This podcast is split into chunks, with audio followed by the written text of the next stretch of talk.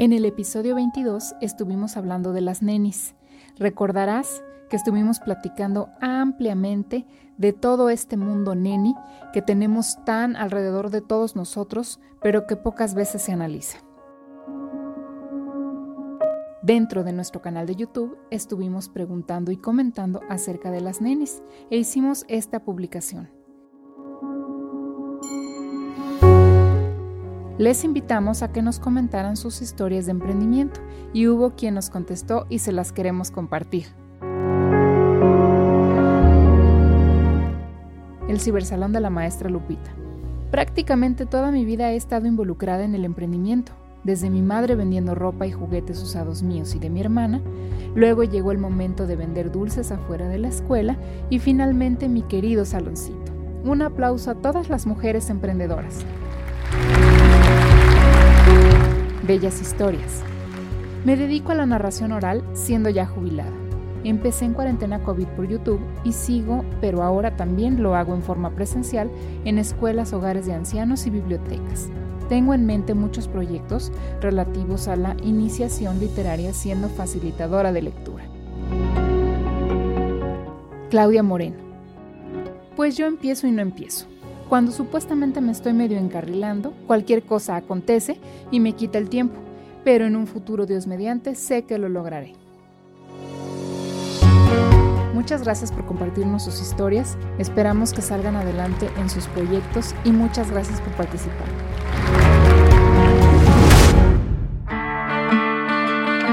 Hola, estás en otro boleto y te damos la más calurosa bienvenida. Somos Ivette y Rodrigo, Una pareja que desde el día 1, hemos sido otro boleto donde quiera que estamos. por casi dos décadas, Hemos crecido creando, experimentando divirtiéndonos. y desafiando lo que parece imposible, Este podcast lo diseñamos para personas como tú, que son otro boleto. ¿cómo? Sí. Sí, buscan ir más allá, Investigan aman reflexionar. y no dejan de aprender. ¿Por, ¿Por qué? qué? Porque quieren ser mejores cada día. Entonces, Prepárate para que analicemos juntos cientos de experiencias y temáticas, de vida personal laboral, y de emprendimiento con un estilo profundo y divertido. que te va a poner a pensar diferente porque esto es Otro, boleto. Comenzamos. Bienvenido a un nuevo episodio de Otro Boleto Podcast. Episodio 23. Mundo Neni. Obstáculos y oportunidades. Hola, ¿qué tal? ¿Cómo estás? Bienvenido. Espero que te encuentres muy bien. Somos Ivette y Rodrigo y presentamos para ti otro boleto podcast, el espacio donde vamos a hablar de vida, trabajo y emprendimiento. Si es la primera vez que nos ves por YouTube, te vamos a pedir que te suscribas y le des a la campanita de notificación. Si nos escuchas en cualquiera de las plataformas disponibles de audio, te vamos a pedir que le des seguir y así no te pierdas ninguno de nuestros episodios que tenemos para ti. ¿Cómo se autoperciben las nenis a sí mismas?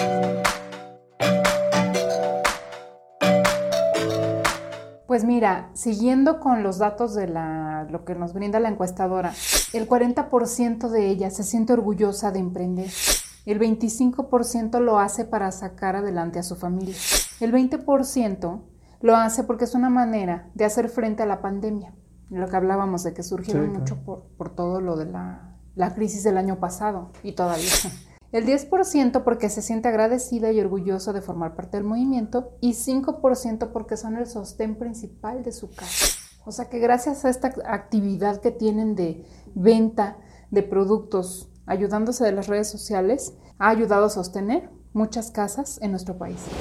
¿Qué les preocupa a las nenis? Digo, porque aparentemente ahorita todo está miel sobre hojuelas, ¿no? Que padre, súper bien, les va excelente, Sí. de verdad ha sido un movimiento increíble. Pero dices, bueno, ¿qué obstáculos se han encontrado? ¿Qué les preocupa? Porque hasta ahorita hemos hablado de todo lo positivo que ha sido el movimiento, cuánto dinero ha generado, cuántas familias han sostenido con eso y lo siguen haciendo. Pero ¿qué obstáculos creen ellas o sienten que tienen enfrente? Se podría decir que qué amenazas son las que perciben ellas para, su, para continuar con su emprendimiento, ¿no? Así es. Y fíjate que de lo que responden, la primera que viene aquí, y yo también ya lo había pensado como consumidora, porque yo les consumo también, es la seguridad. Escribe en tu navegador otroboletopodcast.com. Entras a la página, en la pestaña Episodios das clic, Navegas por los episodios, escoges el que más te guste o el que quieras escuchar y debajo del texto vas a encontrar el reproductor en la página web, listo para que le des play. Ellas normalmente te dicen, eh, cuesta tanto, entrego en punto medio. Eso del punto medio quiere decir que no hacen entrega a domicilio directamente porque tienen muchas clientes alrededor de la ciudad donde ellas trabajan, entonces no pueden estar yendo casa por casa lo que hacen es establecer puntos medios para verte allí junto con otras clientas que también quedaron en ese punto. Normalmente escogen puntos coordinados así de la ciudad. Sí, como que a la mitad de la distancia de donde vives tú, de donde estoy yo, ¿no? Ajá. Pero eh, muchas ya se han topado con delincuencia, por ejemplo, ¿no? Con situaciones en las que aparentemente quedaron con una persona por internet de verse a tal hora en tal estacionamiento de plaza comercial y lo que les llega no es la clienta, sino es una persona que las atraca. Y también la, cuestión de que las personas que no son de fiar observan, y no necesariamente tienen que ser un cliente, sino observan que trae la cajuela con cosas o que va cargando en la mano cosas. Y después van donde se estaciona, en qué estacionamiento va a comprar algo, y entonces le abren el carro, o la saltan en el transporte público. En, por ejemplo, en la Ciudad de México se da mucho la entrega en el metro. Sí. En, la, en alguna estación del metro, ¿no? Ahí también hay delincuentes que ven cómo llevan las cosas, incluso para el que lo recoge podría ser peligroso, y ese es un foco rojo que atender, ¿no? En cuestión de seguridad. Eso les preocupa, lo sienten y es una de las cosas que... Pero ¿sabes qué? Déjame decirte que esa es la preocupación del 99.9% de los mexicanos en el ámbito en el que te encuentres. O sea, no es exclusivo de ellas, entonces todos estamos como que así tensos y preocupados. ¿no? ¿no? sé cuál sea la situación del país que nos escucha, si es en otro país que no sea México, pero en México ahorita todos estamos así. Sí, claro. Lo que pasa es que a ellas les representa todavía más fuerte la preocupación porque van cargadas con mercancías, o con el dinero. ¿Se cuenta? Ya vendieron pues y ya. traen el dinero ahí. Es más fácil que tal el dinero que la mercancía. Pues, o sea, sí está, está de pensarse, ¿no? Que dices, me estoy corriendo un riesgo enorme. Y esa es una de las ventajas de aceptar tarjeta, que ya no te dice el efectivo, por lo menos. Ajá, pues sí podría ser una forma de mejorar o de superar eso, ¿no? Otro de los puntos que les preocupa o sienten como un obstáculo es la falta de créditos para mujeres emprendedoras. De por sí, en México hay pocos créditos y los créditos que hay no son suficientes para mujeres emprendedoras que no están, por ejemplo, o que están en informalidad, que no están registradas ante Hacienda. Pues tramitar un crédito es complicadísimo, partiendo de que estás o no estás en el buró de crédito de manera positiva, porque todos estamos en el buró de crédito, pero tienes que tener un puntaje positivo, ¿no? Ahora, hay formas de generar un historial crediticio, pero tampoco son inmediatas, ¿eh? Son de tiempo, de trabajo y realmente necesitan ellas la posibilidad incluso de financiarse para poder crecer su negocio con un crédito. Síguenos en redes sociales. En Facebook, Telegram y Pinterest nos encuentras como Otro Boleto Podcast. En Instagram y TikTok nos encuentras como arroba otro boleto podcast y en Twitter arroba otro boleto pod. Otra de las preocupaciones que sienten o ven es la regulación del mercado. Como son productos nuevos y cosas creadas, muchas, no todas, ¿verdad? el establecimiento de precios pues va dependiendo de la zona, de la emprendedora, entonces a veces a lo mejor se topan con competencia que no es mm, para algunas a lo mejor muy justa, pero como no está regulado nada de eso, pues puede fluctuar mucho el precio de un mismo tipo de producto. No es el mismo el de una emprendedora al de otra, pero puede haber una variación importante allí. Otra de las cosas que les preocupa mucho es eh, la posibilidad de tomar cursos o que haya alguna instrucción para ellas para poder mejorar y profesionalizarse. Claro, y hay que recordar que son multitask, entonces necesitan profesionalización en todos los aspectos cómo vender más, cómo hacer mejor marketing, cómo llevar sus cuentas, cómo hacer mejores entregas, cómo presentar los productos. Uy, entonces es una serie de, es una bola de nieve esa necesidad de capacitación y de profesionalización de su negocio. Y como dijimos arriba, ya hay instituciones gubernamentales y públicas que están analizando los comportamientos de las nenis y las ventas de las nenis y están de alguna forma haciendo estudios sobre ellas. Pero no queda ahí todo. Ya hay empresas privadas que están haciendo también estudios de las nenes. Por ejemplo, hay empresas de paquetería que quieren ver la mejor opción para afiliarse o hacer sinergia con ellas para incrementar sus ventas y para ayudar de alguna forma a las nenes. Y por ejemplo, eh, dice la CMO de Estafeta que más del 90% de las ventas de las nenes son productos físicos, cosa que pues, ya sabemos, pero que requieren entrega. Pero solo el 10% de las emprendedoras ha considerado tener un socio logístico para su planeación. ¿Por qué? Porque normalmente están acostumbradas a vender en su localidad y porque para ellas es como que imposible meterle o agregarle el costo, de flete a un producto que a lo mejor vale 100 pesos o 200 pesos donde el flete a lo mejor sale más caro. Bueno, pues ya están estableciendo un sistema para ver cómo pueden trabajar con ellas. Eh, la idea y a lo que van ellos es que pretenden crear eh, conexión con los, las tiendas de conveniencia, las tiendas que encontramos mucho en las esquinas y venden dulces, refrescos, etcétera que sirvan para puntos de venta y de entrega, donde tú puedas ir como neni ir a entregar a una de esas tiendas y puedas mandarla a alguna otra tienda en algún otro lugar de la misma ciudad o de otra ciudad y pueda tu comprador ir a recogerla allí. Eso abarataría costos de entrega particularmente a domicilio, por lo que yo puedo entender, porque tampoco está muy especificado el estudio todavía. Pero si bien una sola camioneta deja en alguna tienda eh, de conveniencia muchos paquetes y van allí a recoger sus paquetes las personas compradoras, pues abarata mucho el costo y hace posible ese tipo de, relación entre las nenes y la, y la compañía de, mensajería. ¿no? Eso está súper interesante porque de llegarse a, a cuajar ese plan, muchas tiendas de conveniencia que conocemos hoy en día podrían ser puntos de entrega para las nenes. Imagínate, todos a la vuelta de la esquina tenemos una tienda de esas. Ya no sería punto medio, ya sería cuál tienda de esas te queda más cerca y te lo mandan. Claro, vas y ves en el mapa, te queda esta Por 50 pesos tal vez, Estaría padrísimo. Ojalá se logren concretar esos planes, estaría muy bueno para ellas y por supuesto para la empresa que las, que, que, las apoye. Tengo entendido que ya hay una prueba piloto por ahí, pero no sé bien cómo esté funcionando, pero la idea es que están intentando que se haga realidad esto. Bueno, ¿y qué otro estudio todo esto por ahí?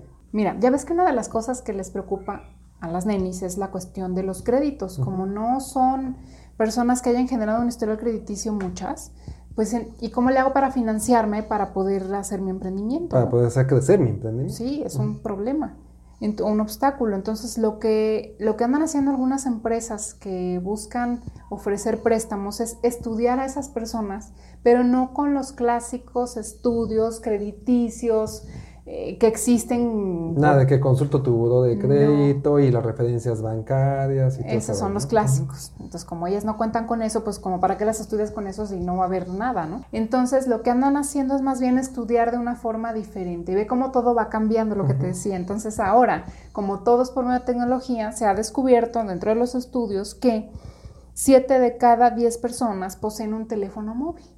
Y pues, ¿qué estamos diciendo? Que las nenes traen las, eh, los dispositivos, la computadora o el teléfono, sobre todo muchas trabajan con el teléfono y están generando movimiento. Conversaciones. Conversaciones, están tecleando cosas. Este, de hecho, no sé si se han dado cuenta, pero de repente uno habla de ciertas cosas y dentro de dos horas o al día siguiente te aparecen en los anuncios o en el. Hoy te van a salir las personas que dicen, no, no es cierto.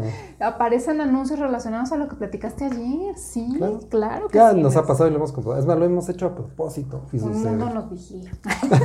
bueno. Pero como esas cosas están pasando, aunque no lo quieran admitir, ¿qué es lo que pasa? Que nos estudian o hacen ciertos estudios para verlo tu comportamiento, que cómo te estás moviendo con respecto a pagos, por ejemplo. ¿Cuántos no traemos el banco en el teléfono?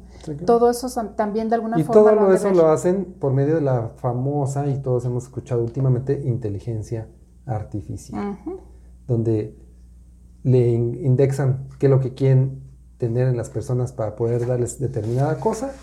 Alguien lo analiza artificialmente, o sea, una computadora, y da los resultados para que artificialmente se autoricen o se autoricen esos créditos. Fíjate a qué nivel hemos llegado. Sí, está súper interesante. Entonces, realmente ya estamos en un punto donde lo clásico se está quedando atrás y están entrando otras nuevas formas de estudiar a las personas por sus comportamientos con los dispositivos. Al final estamos generando datos. Sí, estamos generando datos. Y yo tengo allí una anécdota que voy a contar rapidísimo. Recuerda que también nos puedes encontrar en YouTube. Dale me gusta, oprime el botón suscribir, activa la campanita de notificaciones y escoge todas para que no te pierdas ninguno de nuestros episodios. Me acaban de dar una tarjeta de crédito sin pedirla y nunca tuve contacto con nadie. ¿Sí? Me llegó por medio de una app de estas de de comida, un pop-up, y me dijeron que tenía un crédito, que si lo quería, pues que me metiera a ver las condiciones, me metí a ver las condiciones, vi que estaba bien, etcétera. Dije, bueno, pues para comprar cosas ahí está bien. Le di a aceptar, me llegó a mi domicilio como en dos días y, este, y lo dieron de alta y tiene muchas prestaciones. Nunca, nunca hablé con nadie. Nunca me pidieron autorización para checar mi buró de crédito. Nunca me pidieron, o sea, no pueden checar el buró de crédito si no das una autorización. Yo tengo alertas del buró de crédito y nunca me llegó una autorización o una notificación, mejor dicho, de que me hayan revisado el buró de crédito. O sea, quiero yo pensar que por el comportamiento de mi teléfono celular se dieron cuenta que pues, me podían dar una tarjeta de crédito y así sucedió. Una tarjeta de crédito. Es la primera tarjeta de crédito que tengo que no he hablado con nadie. Todo ha sido virtual. Tecnológico. Y me llegó eh, bien. Ya ven, entonces de que se puede, se puede. El chiste es que hay que seguir, hay que continuar con los movimientos y en cualquier momento te llega una invitación de esas, de las buenas, porque también existen. Hay que tener cuidado. ¿no? Hay que, tener cuidado. de, verdad. Pero, ajá, todo eso se puede verificar. Y bueno, pues esto nos lleva también a darnos cuenta que no solamente para las nenis, sino en general necesitamos tener un sistema de calificación crediticia ya rompiendo la formalidad que hoy en día tenemos, ¿no? lo rígido del sistema que hoy existe. Ese clásico voy, solicito un crédito, déjame checo tu buro de crédito, tráeme tal y tal documento. Créeme que ya no es necesario y hay empresas que están rompiendo con eso, esa tradición de hacerlo de esa forma y están teniendo muy buena tasa de éxito. Una cantidad de gente que no paga sus créditos más baja que la tradicional. Al final, la información está ahí y como lo, dijimos, si utilizas la inteligencia artificial, puedes realmente calificar a una persona. Bueno, y para acabar con este tema, este grandioso tema, les preparamos unos puntos que creemos que se pueden usar para mejorar en su proyecto como neni, como lo vimos ahorita, o como mujer emprendedora, yo lo llamaría.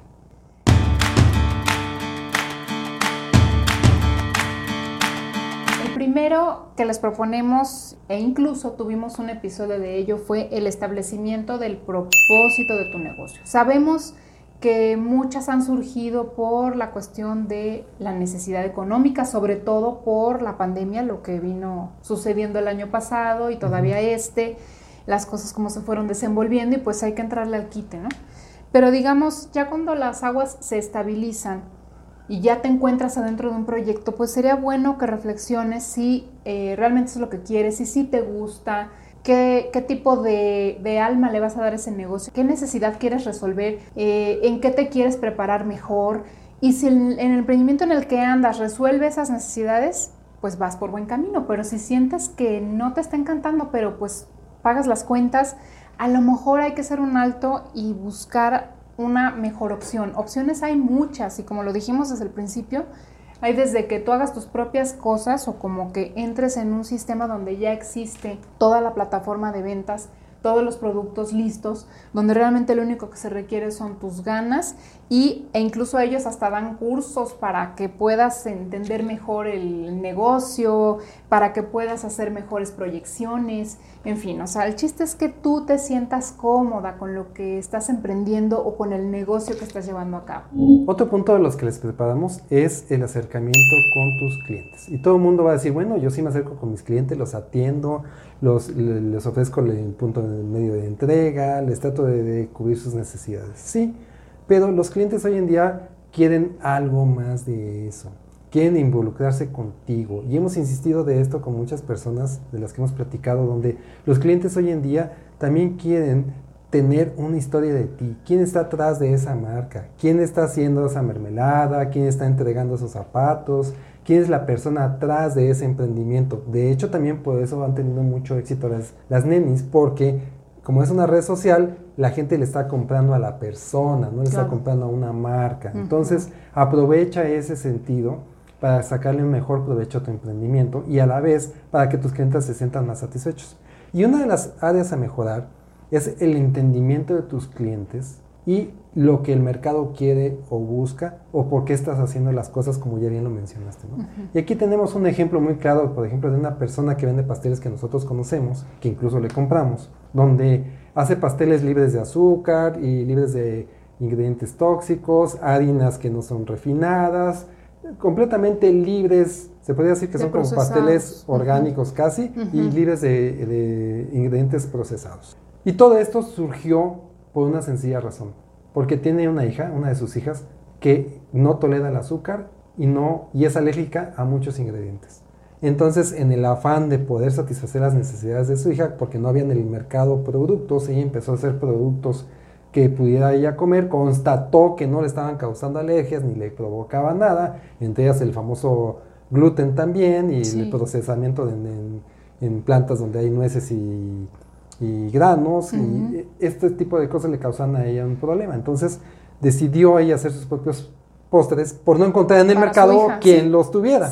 Pues empezó a comercializarlos y empezó a venderlos y se encontró que hay otras personas que tienen esos mismos problemas que están agradecidas con ella porque ya tienen posibilidad de comerse un pan, posibilidad de comerse un pastel, y allí es donde ya rompió ese nivel de servicio, donde ya buscó un nicho, una satisfacción del cliente más allá del solo atenderlos, de solo cubrir una necesidad primaria o básica, y el de solo contestar el teléfono y llevártelo a tal punto, ¿no?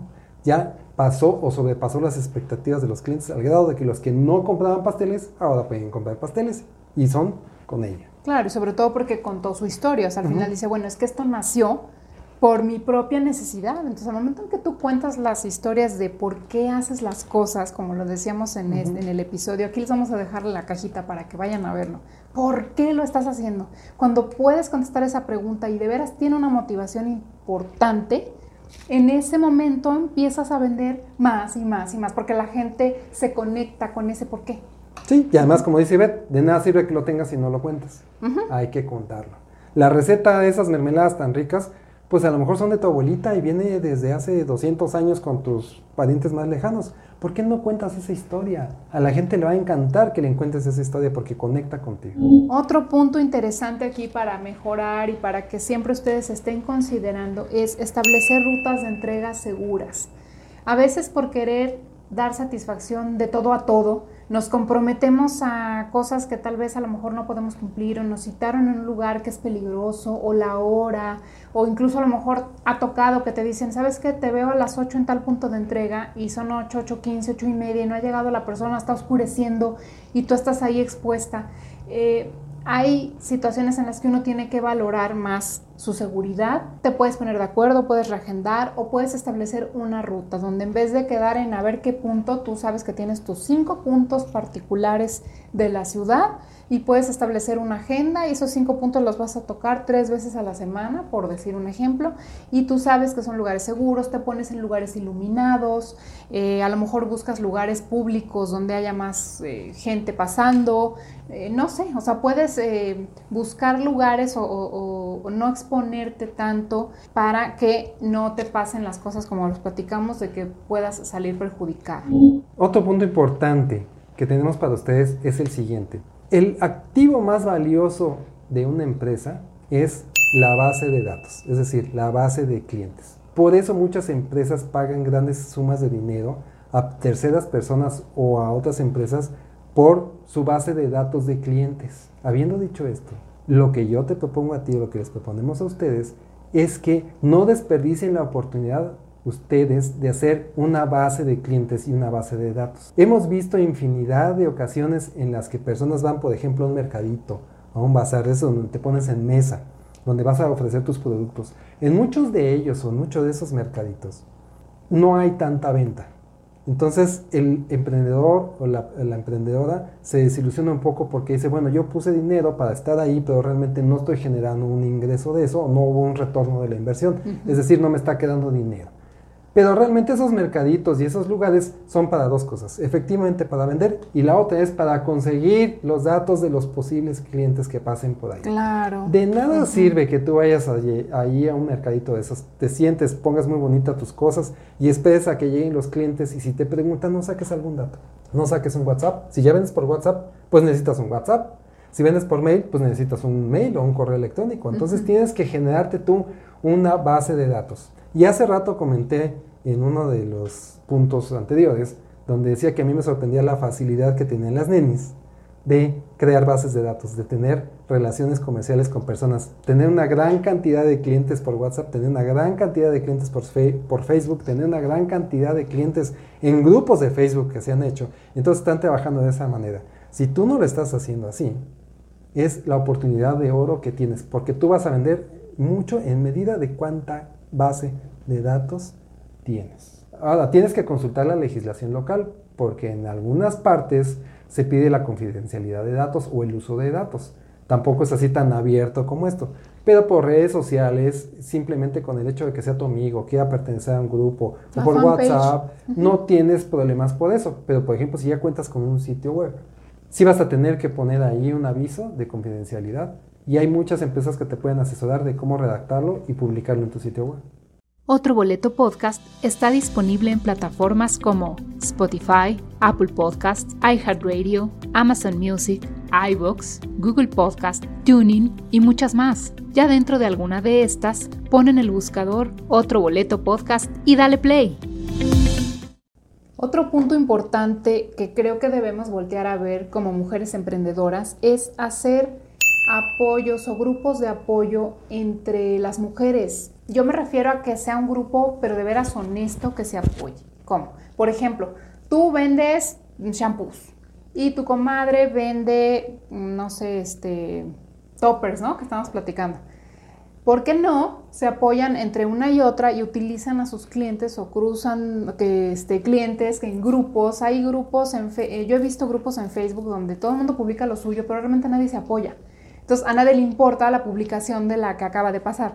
Entonces si hiciéramos algo un poquito más encadenado, un poquito más comprometido, donde pudiéramos, oye, pues yo apoyo a la otra, no es mi competencia directa, le puede servir y se ve muy bien que yo apoye a otra mujer emprendedora.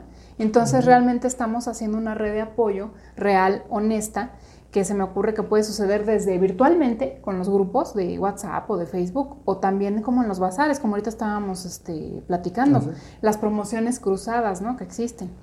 Sí, si me compras aquí te doy un descuento con esta emprendedora y al revés también, o incluso juntar productos y venderlos con un solo precio, donde hay una ganancia para ti y una ganancia para tu emprendedora y simplificas la forma de entrega porque como es eh, nada más tienes que hacer un viaje para entregar, pues entonces te ahorras una gasolina o te ahorras un tiempo de alguna de ellas. Entonces al final, haciendo sinergia, todo funciona mejor. Otro punto importante que consideramos que se puede mejorar y que hemos observado que sucede de mm, manera equivocada en algunas emprendedoras, y no nada más emprendedoras, sino en algunas incluso empresas, es fijar los precios correctos. ¿Cuáles son los precios correctos? Nosotros tendemos, para no extendernos mucho en el tema, tendemos a fijar un precio por lo que le llamamos benchmarking, o sea, compararnos con los demás en cuanto lo venden. Si yo vendo una taza en 10 pesos, el de al lado se va a dar cuenta que yo la vendo en 10 pesos y la va a querer vender en 9.90, 9.50 y entonces así vamos siempre. Y los precios no se deben de fijar con ese parámetro, porque dentro de esos precios tú debes de evaluar la, la forma en que sea productivo tu producto, porque ese producto lleva un costo lleva un costo del producto. Y el error que cometemos es decir, esto me costó 5 pesos, lo voy a vender en 7 pesos y le voy a ganar 3 pesos. Pero ahí, de esos 3 pesos de utilidad, tienes, utilidad entre comillas, tienes que descontar mano de obra, los famosos gastos indirectos o los gastos operativos, los gastos fijos que llegas a tener, como el uso de la luz, la renta donde lo vas a hacer, el desgaste de de tu plumón con el que lo pintas, el, uso del gas, el desgaste. De, hace rato platicamos que lo hacíamos en nuestra casa o lo hacen en, su casa las nenis, pues también se desgasta la estufa si es que algo cocinan, se desgasta el escritorio porque tienen que cortar cosas ahí. Entonces ese es un gasto que no estamos viendo y nos hemos dado cuenta muchas veces que no lo están viendo.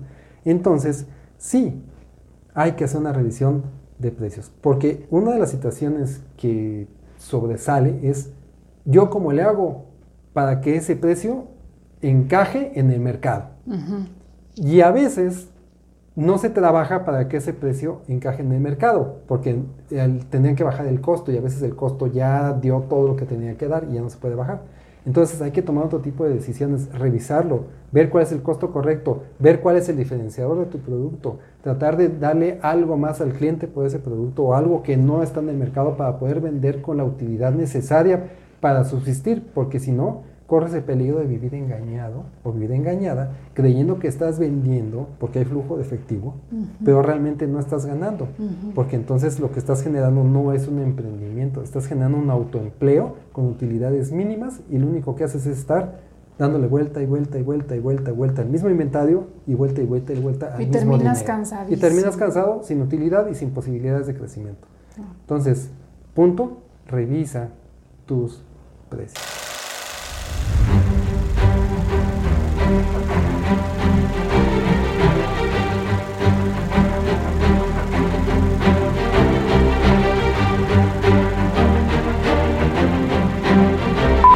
y bueno amigos, ya ha llegado el momento que todos esperaban, nuestro gran momento de película. Y la película que les traemos el día de hoy es Joy, el nombre del éxito.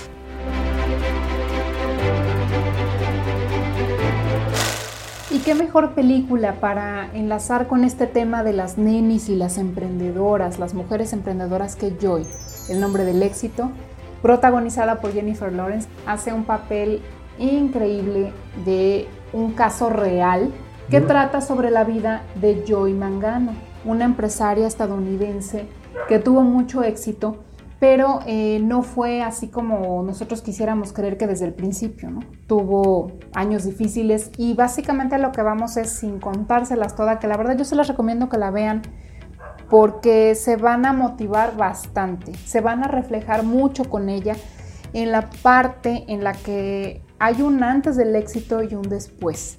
Y en el antes pasan muchas cosas que yo creo que a todo mundo nos pasan cuando hemos emprendido, donde te encuentras con obstáculos y con situaciones que a veces no puedes controlar. Y que el mismo curso de la vida te va llevando a lo mejor por un lado que tú no querías, pero eh, como que ya no te queda de otra, o sea, ya ibas para allá, pero como que te fue jalando el, la situación y terminas en otra, que si bien eh, no está mal, no era lo que soñabas, ¿no? Aquí nos reflejan que desde niña ella le gustaba inventar cosas. Eh, de hecho, decía ella que había inventado un collar para perros que no se les enredaron, no me acuerdo. Y que, no lo habían registrado y que le habían robado la. Que no lo había registrado, claro. Sí, sí, sí, porque cuando tú inventas algo, lo importante e interesante es registrarlo, tener una patente para que pues no se haga nadie de tu idea y sea tuya y tú la explotes. Pero bueno, al final, de hecho, parte de eso se trata aquí en la película también, de las dificultades que tienes ya como inventor, en donde empiezas a encontrarte con intereses de otras personas y alguien ve el potencial que tienes y entonces se, quiere avanzar y cómo lucha ella contra todo eso. Yo también veo ahí que luchaba contra estereotipos. Hay una parte en la película donde le dicen, es que sabes qué, le dice el papá, fíjate, el papá de ella. dice, es que yo te dije alguna vez que tú puedes hacer más cosas, más que cuidar a tus hijos y más que tener una vida común y corriente, pero no, no puedes. Fue un error. Fue un error, le dijo. Entonces todas esas cosas la, van, la iban bajando, le, le, iban poniendo en la cabeza la idea de que no, es que no puedo, no, es que no creo que pueda, esto está muy difícil, ¿no? Se metió en problemas financieros porque pide un dinero prestado que a la mano no puede pagar eh, no, no, no, es una serie de situaciones que como emprendedores, como empresarios, todos de alguna forma lo vivimos, pero que no nos la pasamos contando porque dices, bueno, es que no se trata de contar la parte mala, sino de las buenas, ¿no? Siempre queremos contar lo bueno. Pero dentro o detrás de cada historia de éxito siempre hay cuestiones difíciles, hay obstáculos que, se tenían Problemas que, resolver, que esos, eh, por ahí dice una persona fundadora o cofundadora de Netflix, que dice que lo más importante de ser emprendedor es la capacidad que tienes para resolver los problemas del momento, por ejemplo. Y en esta ocasión, en la película, demuestra muy bien que casi todos los problemas que tenían eran problemas del momento, no eran problemas que estuvieran presupuestados, como suelen ser. Sí, claro. Ella dentro del eh, el invento que nos ponen aquí en la película, porque tuvo varios, pero digamos que con el que empezó fue un trapeador que ella descubrió que se podía hacer, ahora sí que la idea la tuvo porque en un accidente que tuvieron por allí donde se derramó un vino, unas copas de vino con todos los cristales y el vino y todavía que limpiar, mete el trapeador y ya saben, hay que exprimirlo, ¿no? Y con las manos, lleno de cristal. Entonces se corta y dice, es que esto no es posible, trapear así es imposible, ¿cómo le haces? ¿Cómo limpias cuando se cae algo así, ¿no? Entonces empieza en su cabeza inventora a desarrollar eh, la idea de hacer un, un, trapeador retráctil donde nunca metas la mano, sino que con, con, unos giros que haces sobre el palito del trapeador puede exprimirse solo y puede seguir limpiando y no te dañes tus manos. Entonces fue una idea muy buena, pero como ella no dominaba toda la parte de ingeniería industrial, tuvo que recurrir a empresas que le ayudaran a manejar o a diseñar las partes conectoras y determinadas cosas mecánicas y allí fue donde empezaron algunos de los problemas de ella, que al final ese es de ese tema, pero estoy segura que todos vivimos en algún momento algún problema de algo que no dominamos, tenemos que recurrir a otros y te encuentras con que no todo el mundo es bueno, ¿verdad? Y además ahí también ejemplifica muy bien lo que acabamos de mencionar, donde Incluso las nenis lo mencionan de que les preocupa mucho el tema de capacitación y profesionalización de su negocio. Porque muchas de las cosas que le pasan a Joy Mangano es por no tener la capacidad en ese momento, el conocimiento en ese momento de las situaciones que se le iban a presentar. Entonces tiene problemas financieros, problemas de abogados, problemas de producción e incluso no tiene muy claro cómo venderlo. Tampoco sabe muy bien cómo venderlo. Entonces va aprendiendo sobre la marcha y se va profesionalizando sobre eso. Llega el momento en que logra profesionalizar las cosas y tiene éxito. Que eso es lo que realmente ejemplifica la parte final media de la película. Síguenos en redes sociales. En Facebook, Telegram y Pinterest nos encuentras como Otro Boleto Podcast. En Instagram y TikTok nos encuentras como arroba Otro Boleto Podcast y en Twitter arroba otro boleto pod. Sí, claro. Y mira, más que nada el mensaje a mí se me hizo aquí mm, lo más importante es que pues no tienes que nacer sabiendo. Yo quiero diseñar esto y todo lo voy a saber, no. O sea, tienes que dejar fluir la creatividad, esas ganas que tienes de salir adelante, como que vas juntando todas las, los puntos y haces algo, lo creas, lo haces, pero si crees en ti y vas a recibir, por lo general, cuando andas inventando algo, cuando andas cerca de alguna idea, a lo mejor que a ti te llama la atención, pues a mucha gente no le podría caer bien o le incomoda o hasta tiene envidia, ya ves que hablamos de la envidia también. Yo noté en la película ciertos rasgos de envidia por ahí en algunos personajes. Incluso familiares. Ajá, problemas familiares. Si te empieza a ir bien, como se notó en la película también, ah, pues resulta de que entonces ahora la, familia quiere su parte. Y dices, pero ¿cuál parte si es mío? O sea, son... Si todavía no hay parte también a veces. situaciones de veras eh, dolorosas que, pero pero como que tienes que tener el, temple para salir adelante, o sea, que no te dejes vencer. Yo sé que hay mucha gente súper creativa por allí, pero que tiene miedo de salir porque dice, no, es que me podría pasar esto, es que me van a decir lo otro. Bueno, pues que digan. El chiste es que tú hagas o hagas realidad tu idea. Entonces yo creo que es súper motivadora la película. No sé tú cómo la hayas visto, pero a mí se me hizo increíble, ah. sobre todo hablando de las mujeres, las mujeres que eh, de alguna forma se sufre un estereotipo de que... de hecho, en la película se ve muy claro el estereotipo de las mujeres, ¿no? Y, voy a nombrar dos escenas, la que tú dijiste ahorita de donde el papá le hace sentir que, que le hizo sentir que no era mujer, fíjate, y que podía lograr grandes cosas, pero que al final era mujer y que no podía con ello porque la tachó de, mujer tonta, ¿no? De alguna forma. La otra es donde va a vender su trapeador a un lugar y la persona que le ponen a vender es un hombre. Y ese hombre ve el trapeador con desprecio y la toma, a ella no la toma en, serio y dice esto no sirve, lo descalifica por venir de una mujer y por ser un instrumento para mujeres. ¿Y cuál es el resultado? Que no compra la idea, no lo toma como algo profesional y no lo vende y era el mejor vendedor. era el mejor vendedor del, lugar, pero no lo vende por el simple hecho de tener un estereotipo, un estigma sobre las mujeres. O sea, se ven varios ahí. Y otra cosa rescatable de la película que yo quiero tomar ahí es que Joy tuvo éxito por su trapeador, por sus también ganchos que ha inventado por ahí de terciopelo, que si ustedes investigan de Joy Mangano van a ver que, que también tiene ahí unos ganchos y muchos inventos que ha realizado y aparte es aceleradora de inventos. Pero el éxito de ella no es ese trapeador, el éxito de ella es el propósito. Tenía un propósito, quería hacer algo, desde niña se le notaba. Ella quería inventar, quería crear. Después tuvo que hacer lo de las ventas y todo lo demás porque pues eso es como para redondear el emprendimiento, pero lo de ella era inventar, tenía un propósito.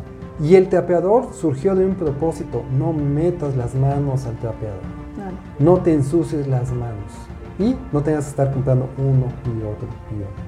Y por ahí en un episodio anterior hablamos mucho del propósito, ¿no? Bueno, pues esa también sirve para fijarte en el propósito. Sí, claro. De ser la vida más fácil con sus inventos. Es como que ese es el propósito. Ese es el propósito. Hacerte la vida más fácil porque yo te la voy a hacer más fácil gracias a mis inventos. Ese es el propósito de ella. Es un propósito derivado, ayudar a otra gente que es como que quiere crear e inventar cosas, que hasta la fecha lo sigue haciendo. Lo sigue haciendo. Bueno amigos, pues esas son todas nuestras recomendaciones para tu emprendimiento. Amigas, ninis, por favor, no desistan, continúen con esta labor que están haciendo. Es una labor, aunque ustedes no lo consideren muy importante, de desarrollo comercial en el país, de desarrollo para ustedes, de desenvolvimiento de ustedes como personas del crecimiento personal, de nuevos productos. La competencia va a cambiar gracias a ustedes, entonces no dejen de hacerlo. La verdad es un emprendimiento que a mí en lo personal me da mucho gusto que esté sucediendo. Me da mucho gusto por de las personas que vienen, porque hemos visto directamente cómo están conformadas y no queríamos dejar de alguna forma felicitarlas por eso que están haciendo. Sabemos que tienen dudas, sabemos que incluso tienen problemas de comprendimiento de algunos temas, de capacitación, pero es algo que se arregla, porque saben que el propósito de lo que hemos hablado, la gran mayoría de ustedes lo tiene.